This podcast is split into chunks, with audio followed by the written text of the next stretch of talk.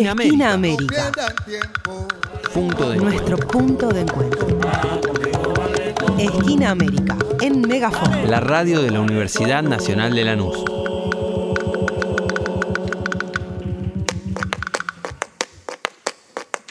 Se están desarrollando las novenas jornadas del pensamiento de Rodolfo Kusch. Estas jornadas que han iniciado el día 10 de noviembre, como les comentamos en la apertura, y que continúan hasta el día 30 de este mes con diferentes eh, mesas, espacios de intercambio, de exposiciones, de debate, de actividades en distintas universidades nacionales. ¿no? En ese marco, entonces, eh, ha participado nuestra universidad, la Universidad Nacional de Lanús, eh, ha estado nuestra rectora Ana Jaramillo participando de la apertura y además el día 15 se ha llevado adelante eh, la mesa Geocultura, Medio Ambiente Sano y Soberanía desde el conurbano. Esta es una, una mesa en la que participó eh, Mario Porto, Sol Quiroga y Carla Weinstock, como les comentamos hace un ratito en la apertura, y quienes eh, les vamos a estar compartiendo algunos fragmentos de eh, de estas exposiciones, ¿no? Pero para poder presentar, para poder entender un poco más de qué se trata estas jornadas, el porqué, ¿no? Los motivos de estas jornadas encabezadas por otro amigo de la casa, eh, José Tassat, quien ha estado en nuestro programa en diferentes, en diferentes momentos eh, y con quienes hemos, con quien hemos articulado bastantes actividades y, venimos trabajando muy fuerte en la obra eh, de Rodolfo Kusch. entonces, bueno, María Ángeles Blanco, que es docente, docente, investigadora de nuestra universidad, es integrante de la Chichería de América y es una de las organizadoras de la jornada junto a nuestro centro de estudios. Eh, nos va a estar compartiendo entonces, como les decía recién, el porqué de estas jornadas, ¿no? Pero que también ¿Qué significa Rodolfo Kusch? ¿Cuál es su legado, su enseñanza, ¿no? Este silenciado de nuestra América que eh, tanto nos ha, nos ha compartido, nos ha permitido eh, reflexionar sobre cómo entender a eh, nuestra patria grande, ¿no? a nuestra América, a la América profunda. Entonces vamos a, escuchar a, a, María Ángeles que tiene un montón de cosas interesantes para compartirnos eh, respecto de eh, Rodolfo Kusch, también, digamos, en su vínculo ¿no? personal con este gran pensador. La escuchamos. Hola a todas las personas que nos están escuchando. Quisiera agregar a la presentación que antes de todo soy estudiante y graduada de la UNLA. Gracias por esta invitación. Es una gran alegría poder compartir junto a ustedes algo acerca de la importancia del pensamiento de Rodolfo Kusch, a quien descubro por primera vez a través de una investigación.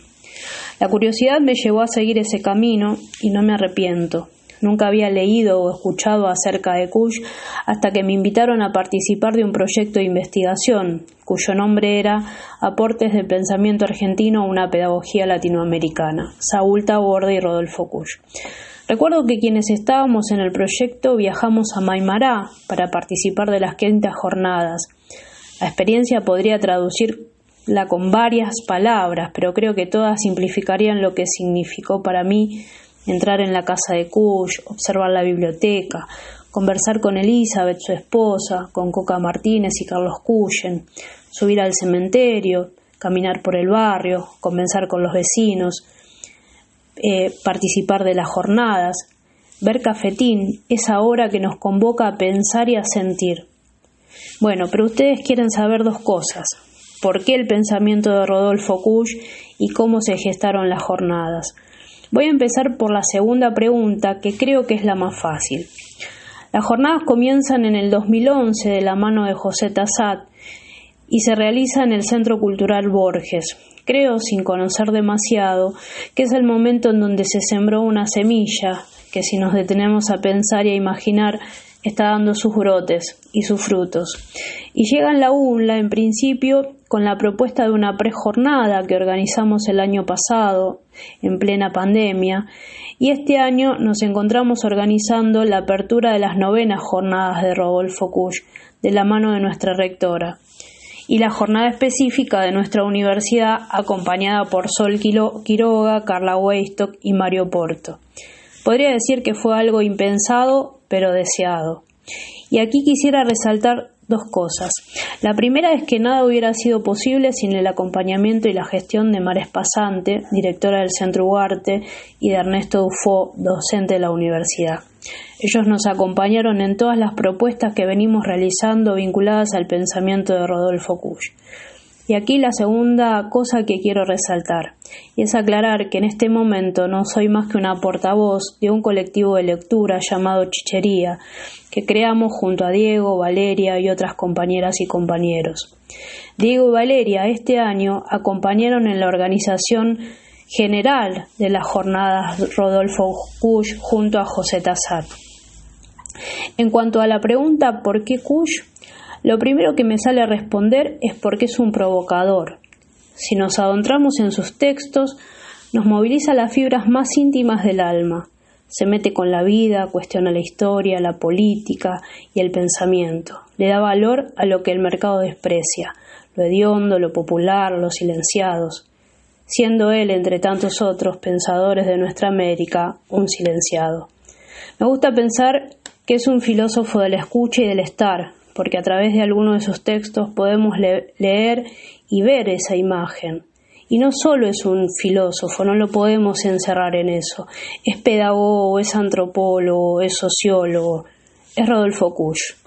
Nos ofrece en sus textos un horizonte simbólico cargado de posibilidades, de vida, de sentires que fueron segregados. Sus escritos nos invitan a pensarnos desde otro lugar, con la mirada puesta en el suelo que habitamos.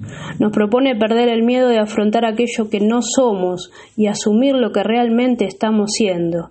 Y ese estar siendo en Kush, tal como lo dicen sus textos, es una estructura existencial y una decisión cultural. Y aquí lo interesante en este instante que vivimos como país, poder construirnos desde un horizonte propio, común, y así seguir andando, seguir caminando. Pero ese seguir no es de cualquier manera y a costa de cualquier persona o cosa. Se trata de insistir en la existencia, en el cuidado de la vida, de las vidas, del respeto por las diferencias. Es insistir en el estar junto a las otras personas, fortalecer los vínculos, valorizar el arte. En breves palabras, habitar el mundo, respetarlo y cuidarlo. Seguir buscando los modos posibles de la integración. Como soy una apasionada de la lectura, voy a leer un párrafo de uno de sus textos para finalizar. Y dice así, lo humano no es exclusivamente algo definible, como algo que es y se vuelca en cosas como quisiera el modelo occidental, sino que también es lo contrario, algo que está y recibe desde siempre una estructura y una circularidad existencial desde lo impensable, y quizá reciba desde este último aspecto más que desde el otro. Una vez más, gracias por la invitación, un abrazo personal y grupal.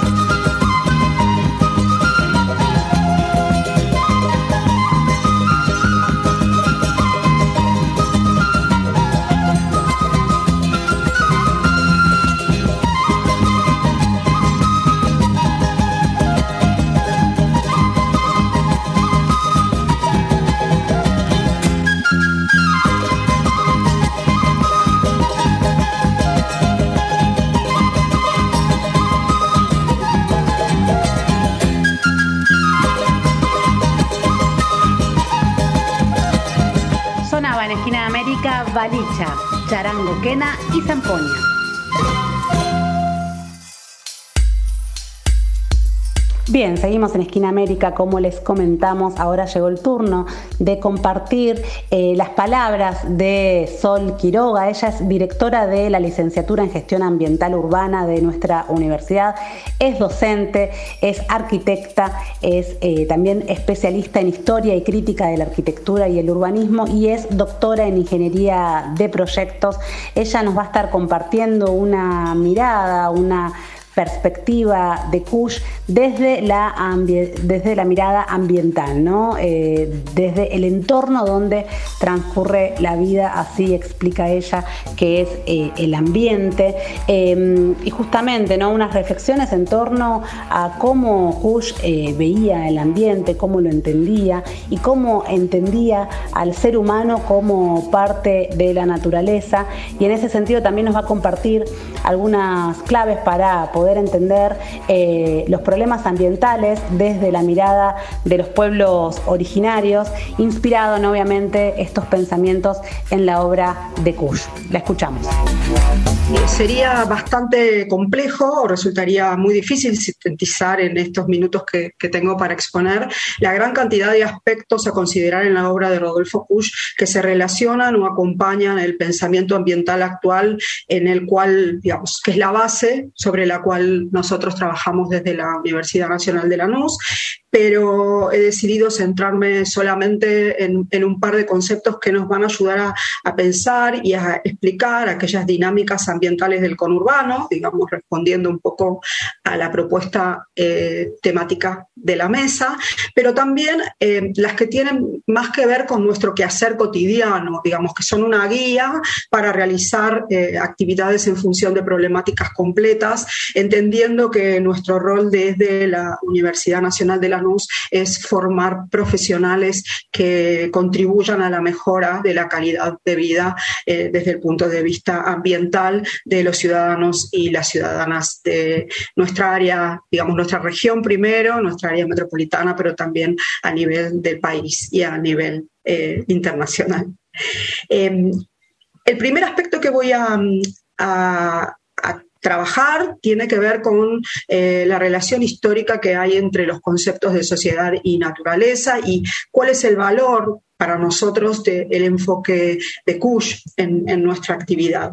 En primer lugar, quiero aclarar que nosotros no hablamos de medio ambiente, hablamos del concepto de ambiente, eh, entendiendo que eh, medio ambiente es una mala traducción, hablar de medio ambiente deviene de una mala traducción de un término en inglés y y en, castellano el término ambiente significa entorno, que es decir, el medio donde transcurre la vida, por eso hago esta primera aclaración semántica, y luego que eh, nosotros, nosotras entendemos por ambiente al conjunto de condiciones, de, circunstancias físicas, sociales, económicas, de un determinado lugar, de una determinada colectividad o de una determinada época.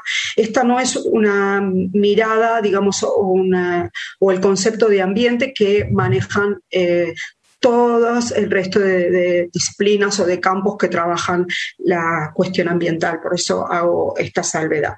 Eh, ¿Esto qué quiere decir? Que para nosotros, nosotras desde la Universidad Nacional de Lanús, cada individuo, cada colectivo percibe el ambiente de un modo distinto, depende de las diferentes circunstancias. Por ejemplo, eh, desde el lugar donde vive, desde el nivel educativo, desde la religión, desde la ideología. Esto quiere decir que nuestro trabajo eh, conceptual en relación al ambiente eh, moldea una idea de ambiente abierto, eh, cambiante, digamos, y, relacionado también con lo subjetivo. Por esto es interesante rescatar la, digamos, la idea de Kush en relación a este sentido o esta mirada. Primero, lo, lo, primero que voy a decir antes de hablar de Kush es que, bueno, los seres humanos a lo largo de la historia. Eh, todas las civilizaciones hemos utilizado la naturaleza para la subsistencia, digamos, eh, de forma individual o colectiva. Eh, la naturaleza se ha transformado a partir de la satisfacción de las necesidades de los seres humanos. Y mm, y esta, digamos, cada sociedad a partir de, su cultura se ha abastecido de esta naturaleza eh, que le, sirvió para satisfacer sus, necesidades, convirtiendo a la naturaleza cada vez más en una naturaleza humanizada o en una naturaleza artificial. En este sentido, decía, es importante eh, rescatar eh, el que Kush toma el concepto de natura para hablar de naturaleza, lo, toma de los pueblos originarios, del pensamiento latinoamericano, y esta idea de natura entiende que el ser humano es parte de la naturaleza y hay una, digamos, una importancia radical en, de esta, digamos, esta conceptualización de, de Kush eh, en la aplicación de nuestro digamos, de nuestro concepto de ambiente. Eh, de esta manera, eh, digamos, la lógica eh, que se viene aplicando históricamente y que Kush critica desde la perspectiva, si quieren, de la lógica economicista, que tiene una mirada antropocéntrica de la naturaleza, considera a la naturaleza como un recurso y este recurso tiene valor de cambio, eh, valor de uso y esto ha generado lo que muchos de nosotros denominamos el uso de estos recursos, para nosotros bienes ambientales, no recursos, pero para esta lógica eh, capitalista recurso eh, natural o ambiental, bueno, decía, estos recursos han sido utilizados de manera en alterar a la naturaleza en, eh, que de una manera ha llegado a ser en un punto hasta irreversible esta intervención humana en la naturaleza. Basta eh, recorrer la región cercana a nuestra universidad, donde nuestra universidad está inserta, y acercarnos a más allá de los esfuerzos que hacen las distintas, eh, las distintas áreas de, gestión ambiental a nivel nacional, provincial y, municipal, pero si nos acercamos al riachuelo, eh, al río, Matanza Riachuelo, podemos observar esto de la acción humana y eh, de carácter irreversible en cuanto a un bien tan fundamental para la vida como es el río, como es el agua. decía entonces, esto es lo que algunos de nosotros denominamos como una crisis de sostenibilidad ambiental que tiene sus causas fundamentales en las prácticas asociadas a los modos de producción capitalista, consumo de energía, a las prácticas de las industrias, de la prestación de servicios, eh, a, los modos en que producimos de manera agrícola también. Y esto, como digo, eh, ha modificado la naturaleza, eh, ha puesto en peligro la biodiversidad, incluso en sectores que no están cercanos a donde se producen los focos de contaminación. Y, entendemos que además las ciudades, las grandes áreas metropolitanas, son los principales focos de contaminación en este sentido, provocan la denominada crisis de sostenibilidad ambiental y que además, asociado a, al tema que nos convoca en esta mesa, este tipo de problemáticas ambientales son la causa de miles de muertes de personas eh, a lo largo de, los años. Entonces, eh, esta, intervención de, los seres humanos en la naturaleza, bueno, y estos daños ambientales que se provocan, se cobran eh, vidas humanas además. Em, voy a, tomarme el atrevimiento de, en palabras de Kush, eh, plantear eh, cómo define él estos problemas ambientales desde la mirada de los pueblos originarios. En su texto La geocultura del hombre americano, Kush dice lo siguiente. De esta manera, un análisis desapasionado muestra situaciones heterogéneas, ya que hay tantos ejemplos de coexistencia armoniosa como otros que envuelven intensas manipulaciones ambientales. No puede olvidarse que la cultura andina apunta a intervenir el entorno y reducir al mínimo el azar. Esto se expresa en el sistema de creencias con la dualidad del mundo entre el ámbito del maíz, Sara, y el espacio de la maleza, Cora. El primero es el orden que asegura el alimento. El segundo es el desorden natural que puede llevar al hambre. Es el ser humano quien intenta forzar los destinos siempre hacia el espacio del Sara. ¿Qué nos está queriendo decir Kush con esto? Que eh, nuestra América Latina también ha sufrido la acción humana a lo largo de milenios. Eh, los pueblos originarios han utilizado de la naturaleza para satisfacer eh, sus necesidades. De ninguna manera es comparable la utilización de la naturaleza en, este, en, este, en esta conceptualización de, de, natura que tienen los pueblos originarios con la, digamos, la utilización de la naturaleza que eh, se ha llevado, llevado adelante la humanidad eh, a partir de la revolución ambiental, eh, perdón, la revolución industrial en adelante. Entonces, se a partir de estas reflexiones y, como les dije, a partir de esta, de esta cosmogonía de los pueblos originarios, una crítica a la ciencia moderna y a la racionalidad que se aplica a partir de esta ciencia moderna y que considera, digamos, a la naturaleza separada de los problemas de la vida humana. Esto lleva a una racionalidad instrumental, a, un, extremo individualismo, a un interés práctico, eh, digamos, fuentes digamos, del concepto de, modernidad o, tomados del concepto de, modernidad, que em, van suplantando cada vez más eh, una racionalidad fundada en los valores o, o, el interés común o la solidaridad que eh, tiene que ver con esta cosmogonía de nuestros pueblos originarios. No me voy a extender mucho más eh, aquí en relación a la importancia de digamos, estas conceptualizaciones de Kush eh, en relación a los valores, a los valores asociados a, la naturaleza, a los valores asociados al cuidado del ambiente. Nuestra rectora en, la clase inaugural describió muy claramente que la nuestra es una universidad fundada en base a valores que forma profesionales. Eh, para responder a las necesidades de, nuestra región en función de estos valores y debo decir que el primero de los valores que aparece dentro de nuestro proyecto institucional es el respeto al ambiente. Entonces, bueno, está, está de más decir el, porqué de la importancia de esta, esta conceptualización que nos, que nos acerca a Push.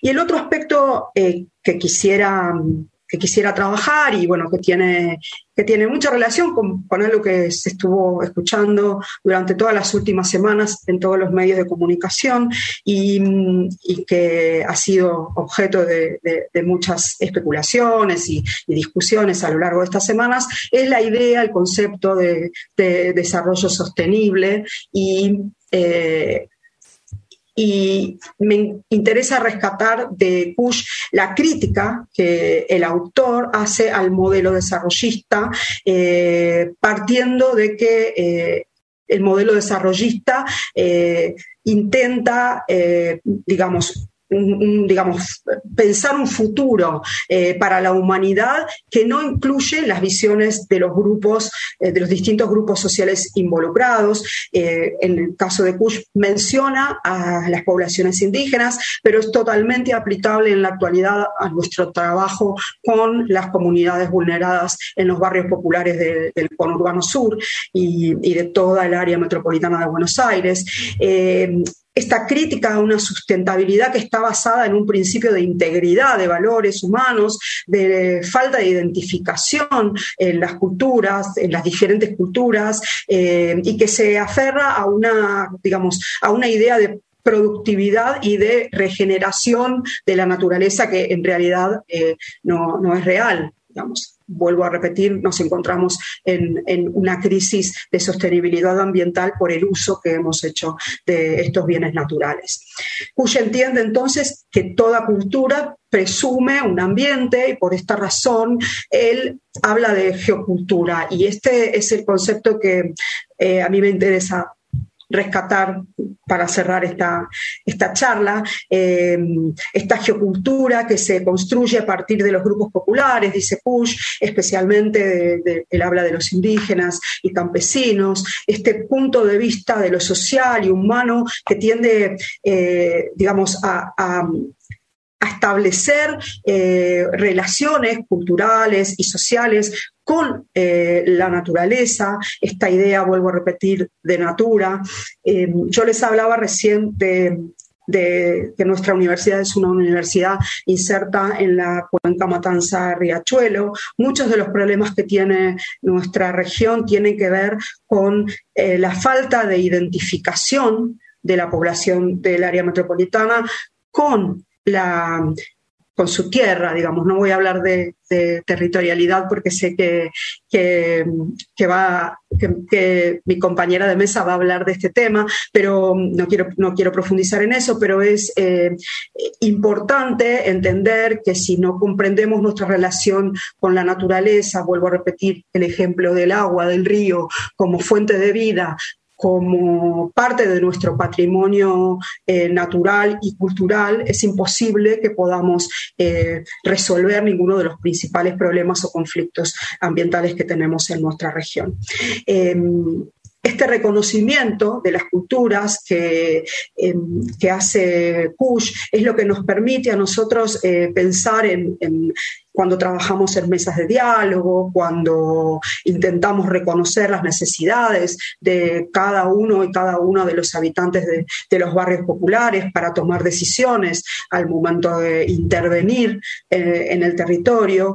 Y mm, eh, se hace, entendemos, necesaria para, para poder comprender, pero también para poder solucionar esta, esta situación tan grave que atraviesa el área metropolitana de Buenos Aires, entender esta realidad geocultural eh, que tiene que ver, en nuestro caso, eh, también con lazos de arraigo, de pertenencia, con las migraciones internas y externas hacia, hacia los focos productivos eh, del área metropolitana de Buenos Aires. Bueno, para cerrar, porque creo que ya estoy en, horario, lo, más importante que quiero rescatar eh, en un contexto en el cual las ciencias eh, tradicionales o la manera de enfocar las problemáticas ambientales tradicionales se han basado en, pensar a la, naturaleza como recurso o los elementos de la naturaleza como recursos y no como bienes,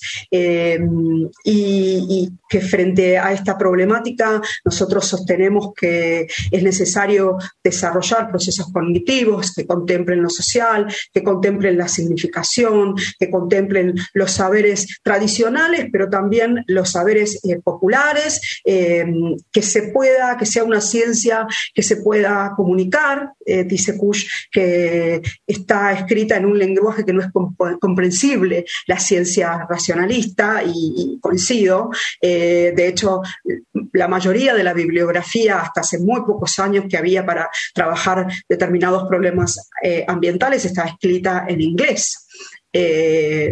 sin, digamos, sin, con esto también señalar un aspecto importante que tiene que ver cómo incluimos a la universidad eh, a estudiar en un campo eh, o a formarse en un campo profesional si no tenemos producción eh, científica en nuestra propia lengua. Bueno, por eso decía, las ideas de Kush nos permiten en el campo ambiental la construcción de un modelo de conocimiento a partir de una crítica que, que ha tomado la ciencia, por un lado, la idea de desarrollo. No negamos que es importante discutir, acerca de los ODS, de, los Objetivos de Desarrollo Sostenible, pero y, que nadie duda de que esos 17 Objetivos del Desarrollo Sostenible son los temas más importantes a trabajar para resolver los problemas ambientales a nivel mundial, pero lo que cuestionamos es desde qué lugar se plantean y qué posibilidad de intervención tenemos desde el sur del sur, desde nuestra área metropolitana, desde nuestro país, desde nuestra región, a opinar en, base a decisiones que se toman desde una mirada racional, eh, desde un enfoque eh, total y absolutamente eh, alejado a nuestras costumbres, a nuestra manera de relacionarnos con el territorio. Y por último, decir que esta posibilidad, digamos, que, que nos brindó la lectura de Kush de ampliar y de, y de mejorar la, digamos, el campo conceptual, el campo eh, de nuestro marco teórico de trabajo, eh, ha sido fundamental en los últimos años para la formación de profesionales que, como les digo, tienen, les digo, perdón, tienen una eh, importante inserción en, en el mercado laboral de nuestra región y tienen además la responsabilidad de que estos valores que eh, señala y que la Universidad del Nalus practica se lleven hacia, o se hagan llegar a la resolución de problemas para toda la comunidad.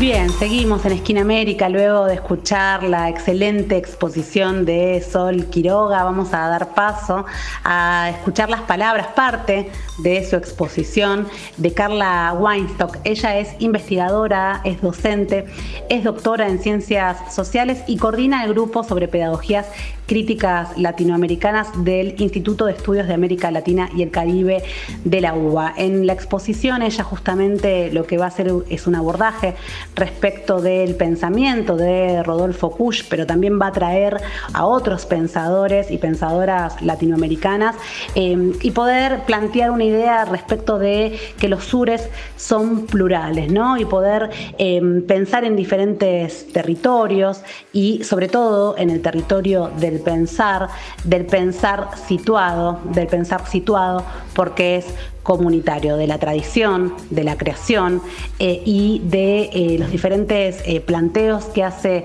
Kush respecto del estar y del ser. ¿no? Así que en ese sentido va la exposición de Carla, que también es muy interesante, que aquí les vamos a compartir solamente algunos fragmentos, pero que si quieren escuchar la exposición entera lo pueden buscar en las redes y en el YouTube de nuestro centro de estudios, que allí está, pero nos parece nos parecía más que, interesante eh, poder compartirles una partecita de sus planteos porque realmente nos traen, nos traen muchas reflexiones para poder pensarnos desde acá. Así que vamos a, a escucharla a Carla Weinstock. En primer lugar, mi convite es pensar al sur. Y pensar al sur es pensar los sures. No hay un solo sur, los sures son plurales y para nombrar estos sures, primero vamos a nombrar el sur geográfico, el sur eh, geopolítico, no hay un sur geográfico, un sur geopolítico, eh, hay territorios, a nosotras con María Ángeles nos gusta mucho decir los territorios del pensar y pensar los territorios, pero el pensar también como, como una territorialidad. Y este pensar eh, geopolítico, geográfico, al mismo tiempo, como decía muy bien María Sol, aparece como geocultura. Y nosotras y nosotros que nos animamos, pero así de, osadas y osados, aparte de geoculturas hablamos de geonarrativas. ¿Y qué serían las geonarrativas? Las geonarrativas es pensar desde donde pisan nuestros pies, parafraseando a Pablo Freire, y desear hasta las estrellas. Es decir, pensar desde el territorio, pensar desde los territorios, un pensar situado, y al mismo tiempo desear hasta las estrellas. ¿Por qué planteamos esto de las estrellas? Por los infinitos, por las infiniciones. A mí me parece que hay algo en Kush, de cierta lectura de, Manuel Levinas, que es muy interesante, que es ese texto infinito y totalidad. Entonces, nosotras y nosotros que nos interesa pensar a Kush y pensar a Levinas, nombrarlos, nombrar a Kush y nombrar a Levinas, nos interesa pensar los infinitos. Kush lo que afirma es que el estar señala, y el ser define. Y esto es bien interesante. El ser define, el ser enclaustra, el ser encierra, el, el ser excelia, excelea por la figura del Excel, y el estar señala. Y señalar tiene que ver con dejar señales, con construir señales. Y con la palabra señalar también a mí me interesa asociarla con la idea de enseñar. Enseñar es un modo de dejar señales. Entonces, pensar al sur parafraseando otro libro de Kush, es pensar las profundidades de América. ¿Cuántas profundidades existen en América? Entonces, a mí me interesa pensar las profundidades del estar. Por supuesto, están las profundidades del lago Titicaca, las profundidades de los cerros de Maimará, pero más me interesa pensar las profundidades del estar. Y acá aparece lo enigmático, aparece lo magmático, también aparece en Kush, y aparece esta idea del estar siendo en movimiento, los movimientos del estar siendo. A mí me gusta mucho usar una figura metafórica, poética, que es que cuando nosotras y nosotros estamos pensando, conversando, dialogando, es como si tiráramos piedritas al agua y las piedritas forman círculos concéntricos. Y en un momento nosotros creemos que ese movimiento de los círculos concéntricos cesa y sin embargo los movimientos del estar siendo continúan. Entonces me interesa también esta idea de cuántas profundidades existen en nuestra América. Y la otra cuestión que dijo María Sol, que yo comparto plenamente y me alegra eh, también poder compartir esto, es que la escritura de Kush, Kush habla de esbozos. Y esto me parece bien interesante, ¿no? El esbozo, que si uno busca cuál es la relación del concepto esbozo, es con la palabra bosquejo. Y la palabra bosquejo a mí me gusta pensarla con los bosques, con ese territorio, con, esa, con ese habitar los distintos espacios eh, de nuestras vidas. Entonces, me parece que ahí hay algo de el orden de la escritura de Kush. Hay, hay algo que no, no, solo está en Kush, ¿no? que están muchas y muchos pensadores y pensadoras de nuestra América Latina, que es el ensayo latinoamericano. Yo creo que la escritura de Kush, como la escritura de, insisto, muchas pensadoras y pensadores, se relacionan con la escritura del ensayo. Y el ensayo tiene particularidades sumamente interesantes. Solo voy a decir dos porque no estoy en, en una clase. La primera es la idea de en nosotros opinamos o yo opino, es el sujeto, es la singularidad que pone el cuerpo en la escritura, y esto me parece central. No hay una decisión entre cuerpo y escritura, no hay una decisión entre vida y escritura. Y la otra cuestión es que el ensayo siempre convida a otro ensayo. El ensayo suele terminar con una pregunta que convida a que otras y otros vayamos respondiendo, entonces sería un diálogo de ensayos, ¿no? Y me parece bien, bien interesante. Y además, la misma palabra ensayo, estamos ensayando, estamos inventando, estamos creando. ¿no? La figura del ensayar me parece bien interesante. La otra cuestión que yo no quería dejar de nombrar en este estar siendo, en este señalar, es que tanto en Kush, ¿no? pero sobre todo en Saúl Taborda, Taborda dice que la ética es una ética existencial y contrapone la ética existencial a la ética liberal. Y creo que ahí hay algo bien, bien interesante para luego hacer un diálogo maravilloso entre Taborda y Kush. Digo, no es que lo voy a hacer ahora, abro ventanas, abro, abro puertas, ¿no? Pero me parece interesante esta figura de la política, la cultura y la ética, no están separadas, no están divididas, forman este, una, una idea bien interesante. ¿Y por qué? ¿No? Porque para Kush la cultura tiene que ver con la estrategia de vida. Y la estrategia de vida Kush define la vida aquí y ahora, la vida inmediata. Por eso nos interesa tanto pensar esta ética existencial, pensando, insisto, al mismo tiempo los cuidados de la vida. hay algo ahí que nos interesa, es esta idea de cada vida cuenta. ¿no? Pero la, vida que cuenta, como decía bien la compañera, no es una cuenta aritmética, no es una suma, no es una multiplicación. Cada vida cuenta si puede narrar y para poder narrarse necesita, desea desplegarse en libertades, igualdades y dignidad. La otra cuestión que yo quería compartir hoy, convidar hoy, es la idea de, para Kush, el reverso del cogito cartesiano. Esto me parece, es el existir, esto me parece central. ¿no? con Descartes, Kush va a hablar de Descartes en varias oportunidades, como también va a hablar de Hegel en varias oportunidades. En el caso de Descartes cuestiona el cogito cartesiano. No es pienso, entonces existo, es existo, ¿no? Y entonces otras actividades. La otra, después en, un ratito vuelvo con Descartes, pero para pensar otra cuestión. La otra idea que me interesa mucho de Kush es la relación entre pensar y pesar. ¿no? Él, él habla que el pensamiento pesa.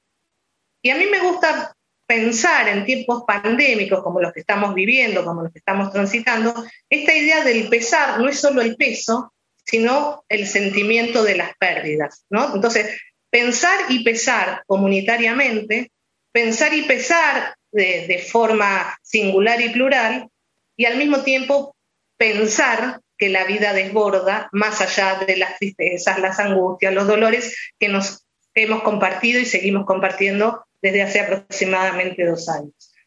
Este pensar y pesar, este pensar comunitario, es situado porque es comunitario, No, no, se puede separar el pensar situado del pensar comunitario. A mí me gusta mucho parafrasear un tango.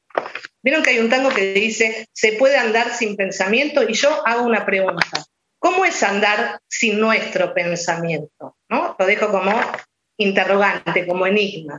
¿Cómo es andar sin nuestros pensamientos?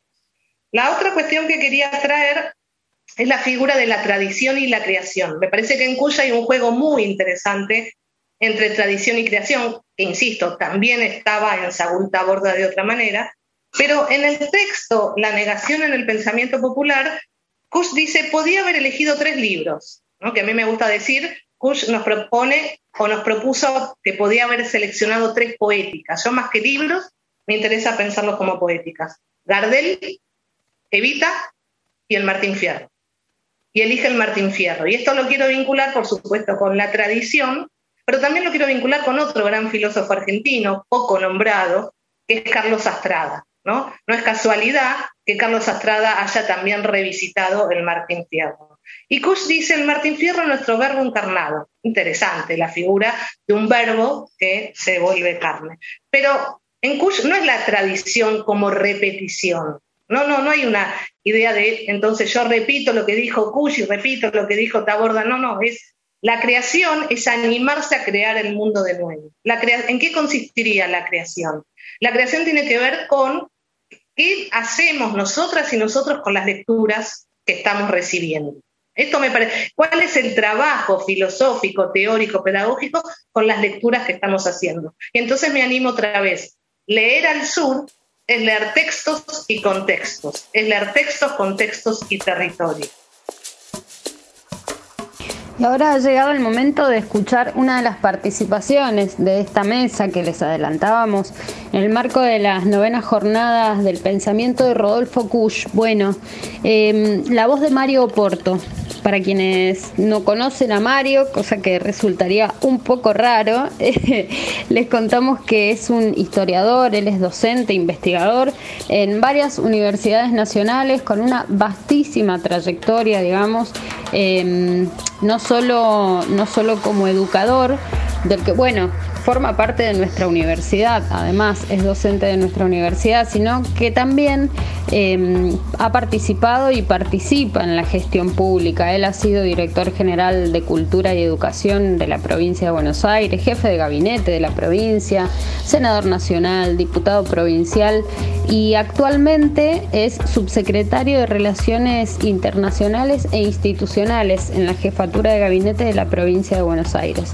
Bueno, Mario va a traer una serie de reflexiones en esta mesa eh, que no les voy a adelantar, pero mm, sí hay, hay algo, un eje valiosísimo que tiene que ver con bueno, pensar eh, a Lanús dentro de Buenos Aires y su rol su importancia geoestratégica en la cuenca del Plata, entre otras cosas eh, que vamos a escuchar de su participación.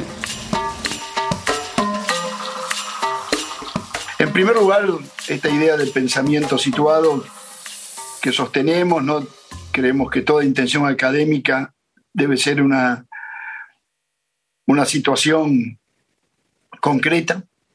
Este, y, lo pensamos desde el americanismo. ¿no? Eso es otra, otra definición este, que, que, tenemos. Nuestro pensamiento es situado en una realidad que es la NUS, pero Lanús está en, una realidad más amplia que es el conurbano.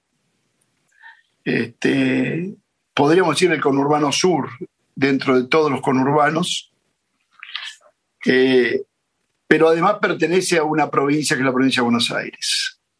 sobre eso quiero decir dos consideraciones nada más para seguir adelante, porque cada punto tiene para hablar un rato largo, pero digo, la, para entiendo que la provincia de Buenos Aires es este, eh, clave en el futuro de la Cuenca del Plata. Y, creo esto, lo decía hace pocos días este, Pepe Mujica, ¿no? Si, dijo, si tuviese 40 años menos, iría a militar a Buenos Aires, porque en Buenos Aires se juega el destino de la Cuenca del Plata. Y esto me remonta a otro pensador uruguayo, del cual Pepe era amigo y dialogaban, aunque no formaban parte de los mismos espacios políticos, que era Alberto Metol Ferré. Pero Metol Ferré decía que en la Cuenca del Plata se juega el destino de Sudamérica. Entonces, por lo tanto, estamos situados en, en un conurbano decisivo de una provincia clave para el destino de Sudamérica. Asumir el, pensamiento situado es este, asumir un hombre americano y una mujer americana que, que se entiende desde su historia, ¿no?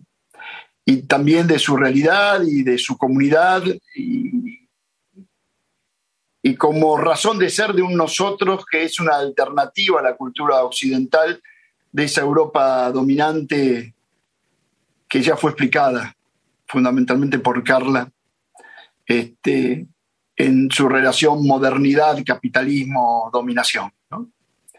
Este, por lo tanto, el hombre latinoamericano y la mujer latinoamericana, entendidos desde las propuestas de Kush, se entienden como, como proyecto, ¿no? como, como camino, camino de una búsqueda. Y esto relaciona con otro tema, que, que es a lo que yo me dedico. Voy a pasar rápido sobre ellos, pero el tema de la historia. ¿no?